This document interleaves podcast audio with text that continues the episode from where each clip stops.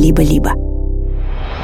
Привет. Э, два по цене одного. Александр Поливанов, Илья Красильщик. Очень серьезный предновогодний выпуск нас ожидает. Студия подкастов «Либо-либо» с нами. Ставьте нам оценки, пожалуйста, в приложениях и оставляйте нам отзывы. Ваш отзыв и оценка будут нам подарком на Новый год. Как говорили в моем детстве, про оценки «Скажи, что меня любишь, только не ври». Это последний выпуск этого сезона, и сегодня мы обсуждаем алкоголь.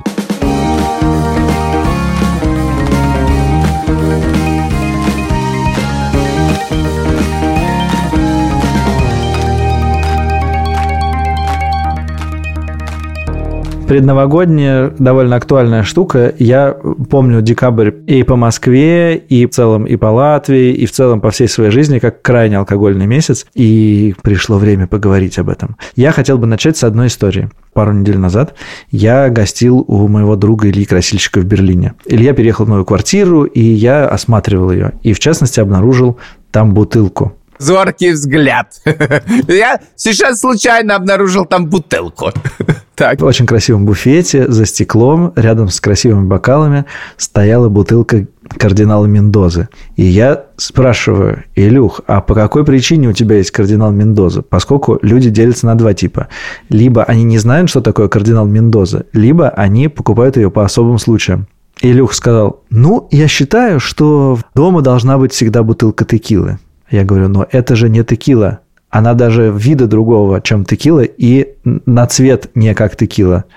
Илюха сказал, тогда я просто ее купил. Вот такая вот история, понимаете? Люди просто так покупают кардинал Мендозу. Кардинал Мендоза – это один из самых вкусных напитков алкогольных, которые я пробовал в своей жизни, потому что это бренди, настойный в портвейновых бочках. И поэтому, когда ты его выпиваешь, ощущение, что ты пьешь коньяк. А на, когда ты выдыхаешь, ощущение, что ты пьешь портвейн. А когда ты выдыхаешь, у людей ощущение, что ты пьешь алкоголь. Ребята, вы не поверите, но у нас рекламная интеграция. Это интеграция сервиса FlowWow. FlowWow – это международный маркетплейс подарков. Там можно заказать подарок, отправить его кому-нибудь, кого вы любите. Есть в прескуранте тысячи городов в 30 странах мира. К Новому году, кажется, это довольно классная штука. Промокод 2 for 1, 2 по цене одного. 2 for 1. Все за главными буквами. Дает скидку 15% на первый заказ. Я использовал сервис FlowWow когда заказывал в разных городах цветы.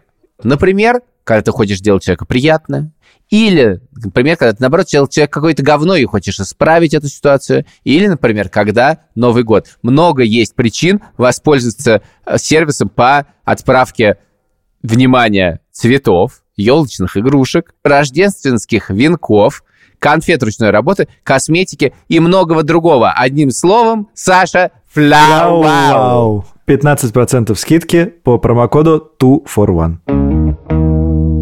У меня вопрос. Почему дома должна быть текила? Слушай, дело в том, что методом, так сказать, проб и ошибок многолетнего накопленного опыта я прихожу к тому, что есть два лучших э, алкогольных напитка. Это водка и текила от них идет быстрое и понятное опьянение. Быстрое и предсказуемое. Быстрое и предсказуемое. Ты понимаешь, что с тобой происходит после каждой выпитой стопки. Не каждый напиток может этим похвастаться. Вторая вещь, которая важна, после вкусия. А точнее, что происходит, когда, так сказать, ты с ними переспал не в сексуальном плане, знаешь, когда обсуждаешь что-то, идею какую-нибудь, и говорят, ну, с этим надо переспать. Вот с алкоголем тоже надо переспать, к сожалению. Лучше бы не надо было. Когда говорят, с этой мыслью надо переспать, никто не добавляет потом не в сексуальном смысле. Я бы тоже не добавлял, если бы ты меня так не посмотрел. Ну, хорошо. Допустим, я виноват. Ну, хорошо. Да, абсолютно точно. Ты знаешь, что когда евреи что-то делают, виноват всегда кто-то другой. Не уводи меня в эту дорожку. Я не туда не пойду. Я считаю, что вот это утро сложного вечера, это очень важная вещь. И именно это и определяет качество алкоголя. Например, люди всегда говорят, ах, водка хорошая, ах, хорошо пошла, ах, нехорошо пошла, вот хорошая водка. Ничего подобного. Качество водки определяется не когда ты ее пьешь. Качество водки определяется, когда ты с ней проснулся.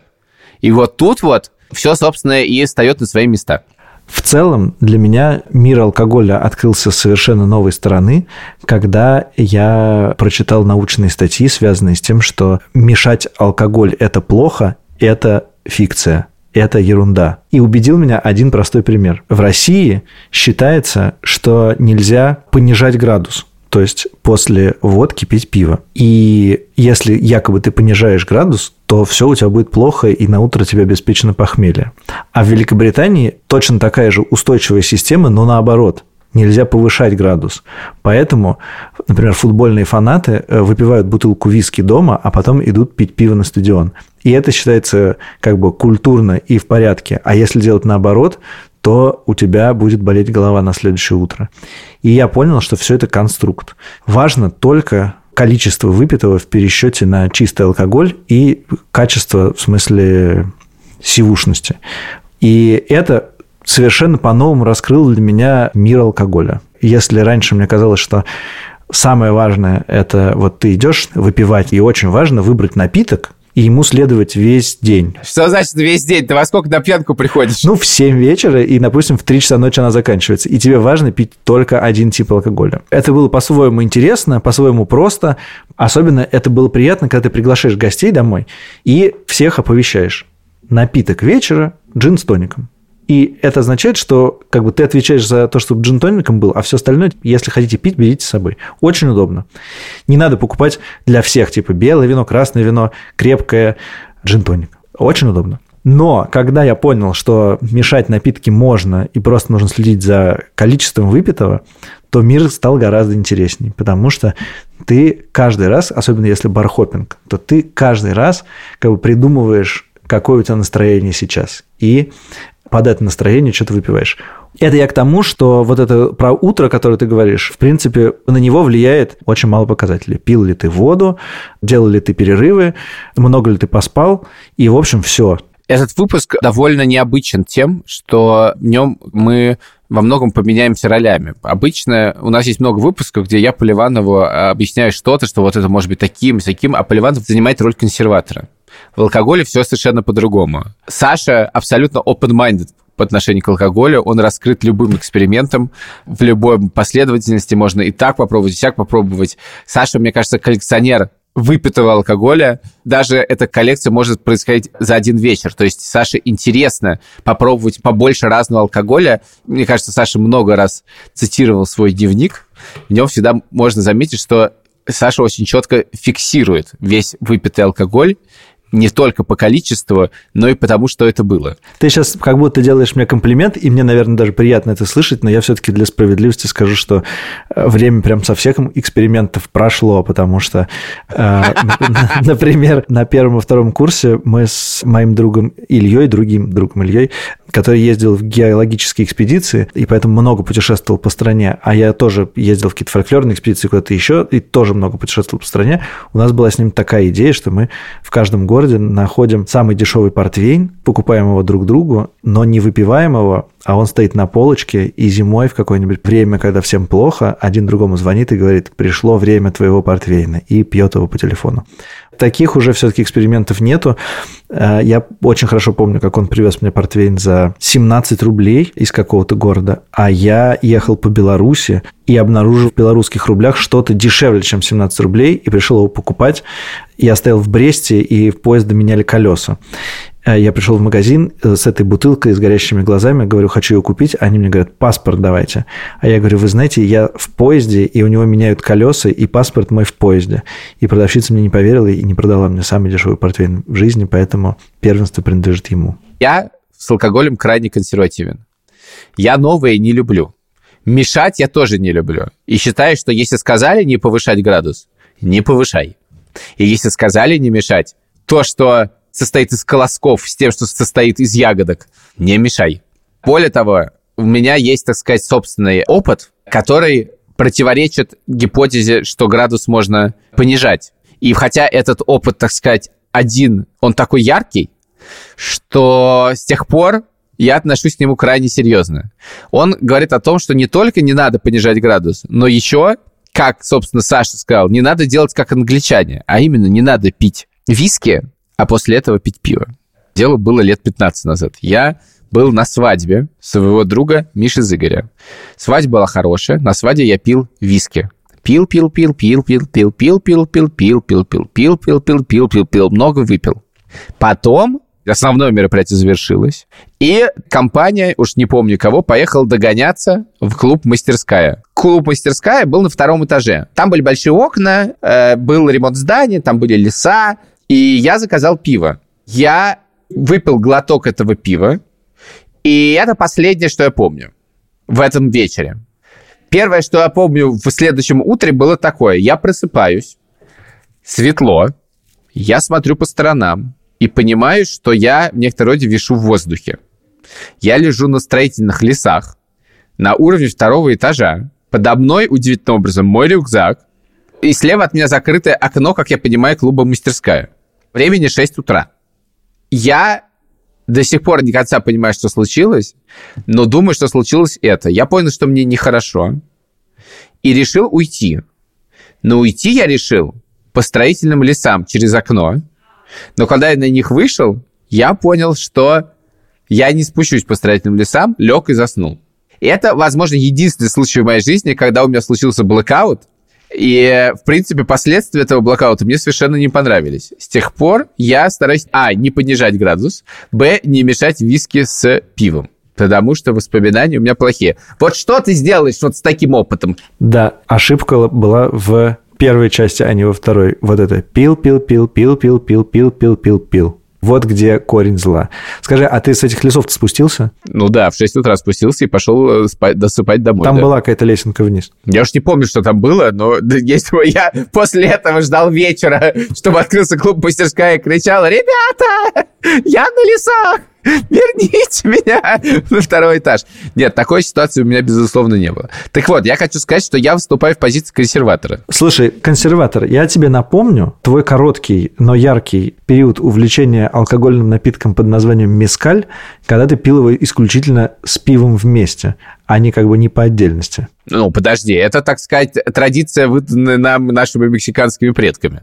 В смысле, что это консервативно? Ну, в смысле, мне выдали, я пью. Я тебе напомню, что еврей всегда находит ответственность где-то в другом месте, но не в себе. Мескаль с пивом и виски с пивом более-менее одинаково котируются. Нет, мескаль с пивом – это водка с пивом. Поясни. Ну, я не знаю, как-то виски с пивом странная вещь, а водка с пивом немножечко сразу опускает тебя в твоем, так сказать, миропонимание и самоощущение на некоторое дно потому что ты сразу себя чувствуешь немножечко э, персонажа Москва-петушки, причем даже не в несценическом. Он просто мимо таких проходил немало.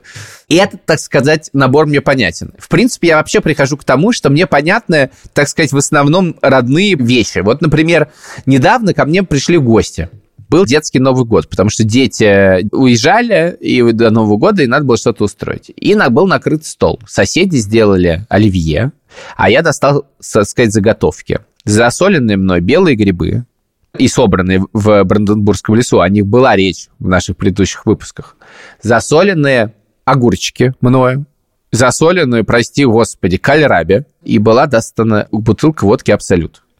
И вот в этот момент я почувствовал абсолютную гармонию. Да. В смысле, более гармоничного выпивания, как это, я себе представить не могу. Это просто, так сказать, для меня абсолютно идеальный setup. К сожалению, однажды в нашей жизни это был слишком идеальный setup. Будем ли мы рассказывать эту чудовищную историю, которую мы рассказывали за последние 8 лет, примерно 50 раз? Мы не будем ее рассказывать, потому что от нее есть ощущение уже повтора, и как будто у нас других историй нет. Это не повтор, чувак. Это как Spotify, знаешь, у песни написано «прослушано миллион раз». Вот. Это знаешь, когда у тебя Spotify сам включается раз в пару недель и говорит, ой, была история, как мы напились, выпили четыре бутылки водки, у соседки случилось случился инфаркт, мы выпили еще, дело было давно, мы были, а еще был Вован Цибульский, и потом вы залезли на осветительные мачты несуществующего больше стадиона. Вован залез на одну мачту, ты залез на другую, потому что думал, что если ты не залезешь, Вован будет в опасности. А все случилось почему? Ты упускаешь начало, да, потому что ты сказал, я засолил огурцы, и они готовы. А мы с Вованом были в это время в редакции «Медузы». Я, я говорю, ну ладно, значит, надо идти пить водку. Вован говорит, я водку пить не буду, я куплю бутылку вина. Мы пришли к тебе, и соленые огурцы сделали так, что мы выпили 4 бутылки водки. Да, было такое дело, это был понедельник, на, на следующий день у Вована Цибульского был день рождения. Была такая история, которой мы не гордимся. У него был день рождения, который он проспал. Да. Его будущая жена Олеся разыскивала его, находясь в этот момент в Москве, и Вован проснулся в 7 вечера. Но вообще я хотел сказать, что феномен соленого огурца, он очень важен всегда в таких историях, потому что, вот ты говоришь, накрыли стол, и чего-то не хватает. Да, он И- магический. Я помню, как мы в Берлине с тобой зашли на концерт нашего друга Леши Пономарева, и там был какой-то маленький бар, и я отправился, значит, что-то купить нам выпить, и у них оказались огурцы. И я взял нам две рюмки водки, и ты еще как-то на них посмотрел, так типа смущаясь, типа не хочу водку купить. А потом я достал огурец, и все стало на свои места. И мы выпили потом еще типа по 8, и был прекрасный концерт. Подожди, эта история требует уточнения. Там был малосольный огурец. И я хочу все-таки сказать, что феномен соленого огурца отличается от феномена малосольного огурца. Соленый огурец – это как бы классическое выпивание. Малосольный огурец – это полуклассическое выпивание, на мой взгляд. Хотя я помню историю, так сказать, и про малосольный огурец. Тогда к нам приехал наш друг Ваня, когда мы жили в Риге. И у нас были на столе примерно то же самое, но вместо соленых огурцов ездил малосольные огурцы. И мы выпили тоже немало. Наш друг Ваня заснул, а мы с тобой вышли на улицу. Я перелез через забор и побежал по Беговой дорожке, 400-метровой, ну, у стадиона. по удивительному стечению обстоятельств эта беговая дорожка находится на месте бывшего стадиона, который в промежутке между этими историями снесли вместе с, собственно, осветительными вышками. Этот парк закрывается на ночь. И хотя технически уже было светло, в общем, это по-прежнему можно было назвать в некоторой роде ночью. Было 6 утра. И за мной побежали охранницы этого парка. И когда э, наконец-то они меня догнали, я сделал вид, что я иностранец, и стал говорить, «Oh, I'm sorry, I thought it was open, oh, I thought it was possible, thank you». И мы были очень мило разошлись, и я вышел. А я сидел на заборе, хохотал и почему-то комментировал это по-итальянски, потому что да, была у меня такая идея. Да знаешь, я тебе хочу сказать, кстати, вот мы все рассказываем, и я уловил какую-то штуку, что в каком-то возрасте рассказывая этих историй вызывает уже не какой-то, типа, вот это бред, а это вызывает уже какое-то пыльное, неприятное чувство. Типа, в какой-то момент все эти истории, как мы невероятно выпили, становятся из веселых абсолютно невеселыми. В смысле, это период, который нужно пройти и к нему не возвращаться, на самом деле. Я это понял в этом году, когда в Ригу приезжают какие-то гости, то я их вожу в последнее время в заведение, которое называется «Золотая килька». Это очень плохой бар, в котором собираются небогатые люди. И у меня есть там безопасный набор. Это э, рюмка водки, томатный сок и бутерброд с килькой. Все остальное я там особенно не решаюсь пробовать. Люди давно такого не видели, как правило, и всем весело. Это очень близко к офису, поэтому я часто мимо прохожу. И в какой-то момент я устал и понял, что мне нужно золотую кильку. И пошел туда один, а за тем же набором. И потом рассказываю это в редакции, и все на меня так смотрят, типа, мы думали, что для тебя это кич, а если это не кич, то это очень странно. И это то же самое чувство, которое ты описываешь, да? В какой-то момент все эти истории характеризуют тебя не как удалого человека, энергичного, а как... э, А как алкоголика средних лет? Ну, я бы аккуратно использовал слово алкоголик, потому что Это слово стигматизировано, безусловно. Привет, это Лика Кремер, и у меня для вас новость. Мы сделали годовую подписку на закрытый телеграм-канал «Либо-либо». Теперь все бонусы, эксклюзивные подкасты и трансляции можно подарить другу. Подписка стоит 3000 рублей, и оплатить ее можно с любой карты. Сумма сконвертируется в валюту вашего банка. Как это сделать? Зайти в наш телеграм-канал «Либо-либо», в закрепе найти пост про подарок, там же вы сможете все оплатить, а мы напишем вашему другу и поздравим его с Новым годом. Подарите кому-нибудь год с «Либо-либо» и поддержите таким образом нас. Спасибо. С наступающим. Время для нашей рубрики «Рекомендации». Сегодня я рассказываю про подкаст студии «Либо-либо» «Шум в ушах». Это довольно феноменальная штука, и я по ходу прослушивания эпизодов несколько раз буквально дрожал от смеси ужаса, восторга и э, нетерпения, потому что мне хотелось узнать, что было дальше. Суть этого подкаста в том, что его авторка, научная журналистка, вдруг неожиданно стала слышать шум в ушах. И она стала фиксировать свою болезнь и записывать про нее подкаст. И в частности, там совершенно есть поразительная деталь про то, как она создает аудиоробот своего шума, как, знаете, у преступников есть фоторобот, вот она делала аудиоробот, и звукорежиссер подкаста все это записывал и дает нам послушать то, что происходило у нее в голове. Там всего 8 эпизодов, два доступны на любой платформе, на которой вы привыкли слушать подкасты, а еще шесть доступны по платной подписке, либо в Apple подкастах, либо в закрытом телеграм-канале студии «Либо-либо». То, как попасть в эти закрытые штуки и заплатить студии «Либо-либо» немножко денег и послушать этот подкаст, а заодно и бонусные выпуски к подкасту «Два по цене одного», написано в описании выпуска ты довольно публично сказал, что ты перестал выпивать. В смысле, иногда это делаешь, но в целом вошел в безалкогольный режим. Мне хочется все-таки понять, э, что тебя к нему привело и почему сейчас. Да, хорошо, я возьму чуть шире рамку под названием зависимости в прошлом году со мной случилась вещь, которая повысила веру в себя. Дело в том, что у меня была довольно стандартная зависимость под названием сигарета. Эта вещь меня очень мучила, потому что я чувствовал, что это правда зависимость. В отличие от алкоголя, хотя там тоже есть очевидный вред, в сигаретах вред просто совершенно стопроцентный, доказанный, и тут нет никаких сомнений. От каждой сигареты ты наносишь себе вред. И от каждой сигареты, чем дальше, тем больше мне становится плохо. Я... Погоди, я на всякий случай здесь включу факт-чек любой алкоголь тоже наносит тебе вред. Нет минимальных допустимых доз, которые можно, а потом типа наносится вред. Любой алкоголь, попадающий в ваш организм, это вред.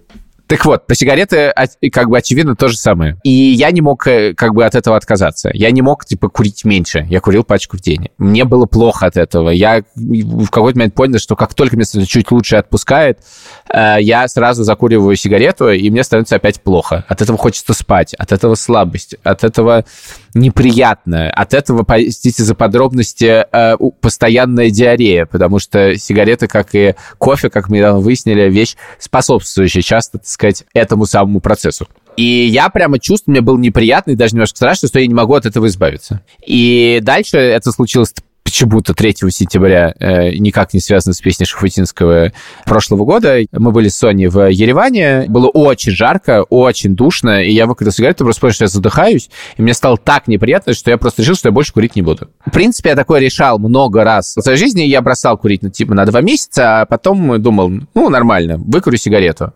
И выкурил сигарету, мне страшно нравилось, ну, и там еще, типа, месяц, и все, и ты куришь пачку в день. А тут что-то случилось. Типа, мне немножко хотелось что-нибудь покурить, но тут как-то так случилось, что просто я не захотел. Я не знаю, как так вышло. Это не было мучительно. Я не боролся с собой чудовищным. Да, несколько раз надо было как-то выдержать какую-то микроломку. А так вообще как бы не было такого. Прошло 15 месяцев, и желания нету. И если раньше я думал, неужели я никогда не покурю, то теперь я думаю, да, я никогда не покурю.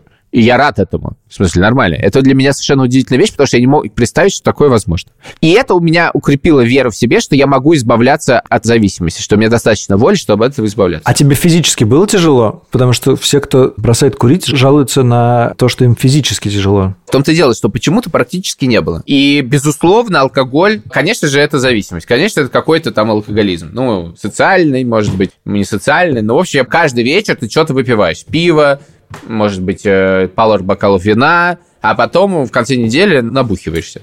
Я настал, перестал понимать, зачем так делать. И в какой-то момент мне стало неприятно, потому что встретился я с одним из ближайших моих друзей, который всегда пил много и, так сказать, со вкусом. И он так удивился, когда понял, что как бы я пью вот каждый день, сказал, странно. И мне как стало неприятно, чувствовал, что что-то не так. Но я понял как бы две проблемы. Первая проблема, что если ты пьешь, то на утро сил просто меньше, Жалко, что их меньше. А вторая вещь, что если ты набухался, не знаю, в пятницу, то ты потерял день. Потому что если у меня похмелье, мне очень нехорошо, очень неприятно, очень мало сил, очень хочется спать, и это так до вечера. Оно не проходит. Всех по-разному. Например, у тебя потрясающим образом в похмелье куча сил. Я не знаю, как это происходит. Ну, то есть, как бы, опять же, это же зависит от человека. У всех очень по-разному устроен организм. Ты, кстати, меня совершенно демонизируешь. Чего в этом демонического, я не понимаю? У тебя больше сил на следующий день. Я думаю, что это очень сильно влияет на то, что ты готов себе позволять. Тебе нужно меньше сна ты э, легче переносишь похмелье. Ну, это просто видно со стороны. Ты активнее во время похмелья. Может, у тебя все болит, но ты активнее. Я, я разваливаюсь на части. Да, но, видимо, просто похмелье ощущается изнутри, потому что тебя я тоже видел в э, похмелье, ты, конечно, жаловался, но в целом был бодр. Ну, окей, возможно, да, это какая-то операция со стороны. Ну, собственно, заканчивая историю, что случилось? Случилась удивительная вещь для меня. А именно выяснилось, что европейская культура, или, не знаю, немецкая культура, наверное, не только немецкая, совершила невероятный прорыв в области безалкогольных напитков. А точнее, прежде всего, безалкогольного пива. Я всегда думал, что безалкогольное пиво это какая-то полная херь, это не, не как пиво, это как не настоящий квас, просто какая-то сладкая гадость. И тут я попробовал безалкогольное пиво какое-то очередное и был совершенно поражен, потому что я не почувствовал разницы. Ну, то есть чуть-чуть почувствовал, но мне было вкусно. И при этом все равно нет ощущения, что, не знаешь, пьешь лимонад. Есть какая-то психологическая необходимость пить что-то, что ты чувствуешь с алкоголем. Не знаю, как с кофе. Ну, это скорее какая-то культурная штука. Если у тебя налито что-то похожее на пиво в стакан, который пивной, э, и он пенится, то ты считаешь, что ты пьешь пиво, да.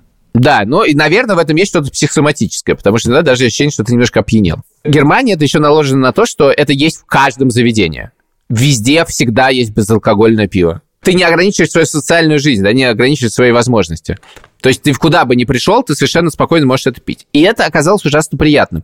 И я столкнулся с некоторыми последствиями этого. Первое последствие заключается в том, что я раньше думал, что если ты не пьешь, то тебе очень скучно рядом с людьми, ты засыпаешь, тебе не при... ну, вообще нечего делать. У меня так было на самом деле. Просто ты не любишь рядом с собой нетрезвых людей. Но у меня есть такая конкретная фобия пьяных людей. Если люди сильно напиваются, то я, ну да, ну я, наверное... Впрочем, кто их любит? Ну да, ну не, у меня, у меня особая вещь. У меня реально фобия, когда рядом сильно пьяный человек. Есть некоторые причины, когда рядом сильно пьяный человек, а я трезвый, для меня я просто испытываю большую опасность в этот момент, и мне прям сильно нехорошо. Это отличается, на мой взгляд. И выяснилось, что, ну, окей, я могу уйти, мне легче уйти. Ну, или могу выпить. Это тоже важная вещь, что у меня не то, что я решил, я не буду пить. Я могу периодически с удовольствием выпить. Но у меня этого нет, как сигареты, что если я выпил, то я еще выпью. То есть, как бы это не такая зависимость. И выпить, типа, 3-4 бокала безалкогольного пива, которое, кстати, еще и менее калорийное, и получить это удовольствие, и на следующее утро чувствовать себя замечательно, оказалось возможным. Это супер. Еще одна вещь, собственно, последнее, что я хотел сказать, которую я выяснил, что оказалось, что не уверен, что это хорошо, что очень часто я хотел встретиться с людьми не потому, что я хотел встретиться с людьми, а потому, что я хотел выпить. А, да? Ты заметил прям за собой? Это, это интересно. Да, да. То есть у меня снизилась как бы потребность. И это на самом деле клево, потому что я встречаюсь с человеком, я действительно хочу встретиться с человеком. Опять же, у меня было ощущение, что мне сложно общаться с людьми, если я не бухаю. Но это, в принципе, так и есть. Мне сложно дается как бы офлайн человеческий контакт, особенно один на один, если это не совсем близкие люди. Оказалось, что все гораздо легче. Я ужасно этому рад, потому что я совершенно не хочу быть человеком, который никогда не пьет. Я считаю, что это удовольствие и радость, и прекрасно. Но я перестал быть человеком, который пьет постоянно. И для меня это, на самом деле, одно из главных достижений этого года. Я этому страшно рад. Я, пожалуй, тоже отвечу на тот же вопрос, хотя я не помню, как он был задан и как я его задал, но для меня тоже одна из важных событий 2023 года заключается в том, что алкоголь вступил в некоторое противоречие с моей жизнью, а именно два моих больших хобби, да, я могу сказать, что выпивать – это мое хобби. Как ты познаешь я не знаю, новый город, в который приезжаешь. Идешь э, в несколько мест есть и пить, и там дальше что-то происходит, и ты понимаешь, как бы, как город устроен. В смысле, э, в каком-то смысле посетить какой-нибудь город и не сходить ни в один музей, но сходить в три бара – это более частое явление, чем, наоборот, сходить в три музея и один бар. Но второе увлечение – это спорт. Когда спорт э, стал занимать три, а иногда четыре вечера из семи в неделю, то они стали очень плохо совместимы. Во-первых, нельзя прийти на спорт выпив. Поэтому невозможно, например, после работы быстро э, выпить с парнями пивка, а потом пойти на тренировку. Второе. Допустим, если у тебя в субботу утром турнир, то ты в пятницу вечером думаешь о том, что у тебя в субботу утром турнир, и тебе надо на него попасть. И ты снова не выпиваешь. Ну, кроме того, чтобы спорт доставлял тебе удовольствие, нужно быть в хорошей физической форме. А алкоголь с ней и очень часто как бы вступает в противоречие с этой хорошей физической формой. А ты же хочешь хорошо выступить там на турнире и так далее. Поэтому ты как бы думаешь, нет, эту неделю одно хобби превалирует над другим. И вот я жду, что в 2024 году либо одно хобби вытеснит другое, либо произойдет наоборот. Но что-то должно произойти. Они вступили в конфликт. У меня ощущение, что есть вот эта как бы важная часть, наверное, взросления, что в какой-то момент мозг начинает все-таки превалировать над телом, и он тебе все больше, типа, ты можешь его слышать, когда он тебе говорит, не надо пить. Не надо пить. И когда у человека это не случается, это, в общем, э, грустно, да, потому что когда человек так живет в 20 с чем-то, это одна вещь. Когда человек так живет под 40 и дальше, это совсем другая вещь. И я очень хорошо помню момент, это было, наверное, в каком-то году 2015, когда, не знаю, пил какие-то, наверное, антибиотики или что-то. Мне, в общем, мне сказали, что мне неделю нельзя пить. И я уже жил в Риге, приехал в Москву, потом мне надо было ехать в Питер, а как же не пить в Питере? Это же вообще жесть. И я помню, что я физически страдал. Я был в просто панике. Как это вообще возможно? Ну, и мне уже так писали, типа, Илюх, что-то, а, ну, как бы, ну, как бы нормально, не, не знаю, сколько мне тогда было, 28, что-нибудь такое. Да нормально это, ничего страшного. Вот, и сейчас, если бы так было, я думаю, честно говоря, это было бы, это было бы просто уже странно. Удивительным образом ты сказал, что, вот, значит, мозг вступает в противоречие с телом и как бы начинает логически Не действовать. противоречие, он становится, А, си- его сильнее. сигналы становятся сильнее, да. Да, просто у меня ровно наоборот. Тело дает мне сигналы, что типа хватит, выбирай одно хобби из двух, как бы я не могу с двумя жить.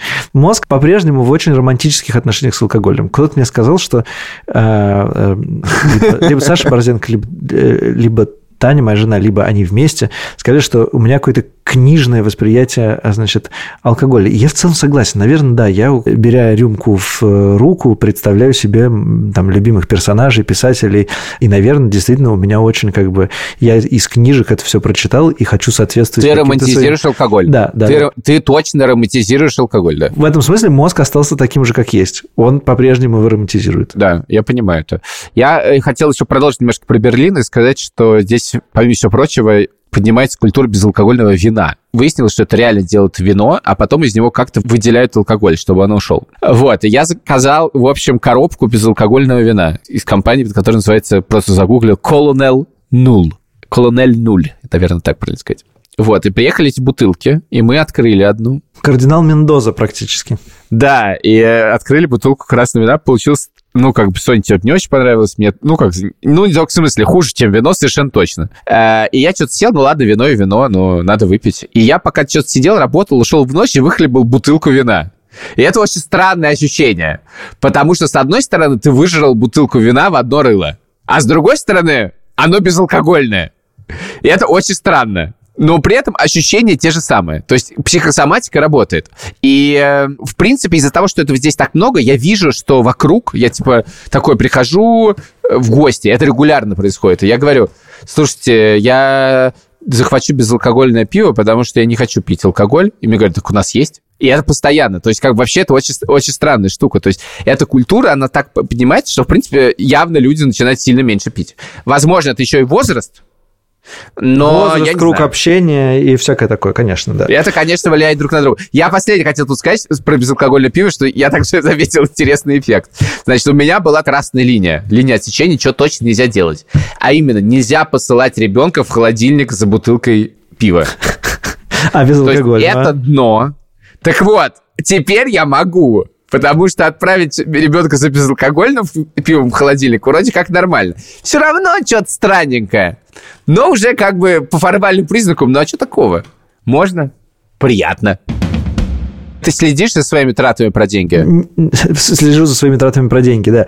Тратами про алкоголь. Про ты ал- ну, наверное, ты алкогольные в виду. деньги. Нет, я не слежу, потому что я несколько раз пытался и бросил это на той теме, что алкогольные траты – это конструкт.